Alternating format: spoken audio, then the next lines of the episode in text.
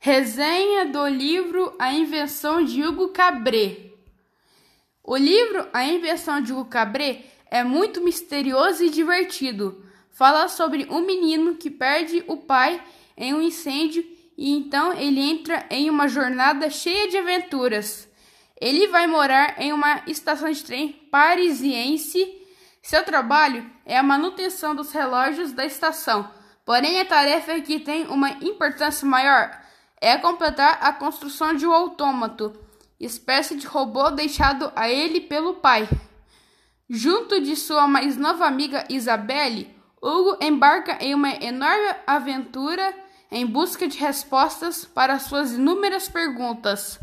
Uma história de esperança e busca por um sentido na vida, onde os sonhos se tornam realidade como se fosse mágica. As ilustrações complementam o texto e são frequentes na trama que mistura texto com as imagens e faz com que o leitor não descanse até o término da leitura.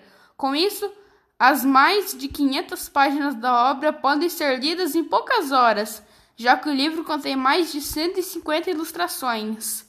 Um livro que recomendo, pois nos ensina a nunca desistir dos nossos sonhos.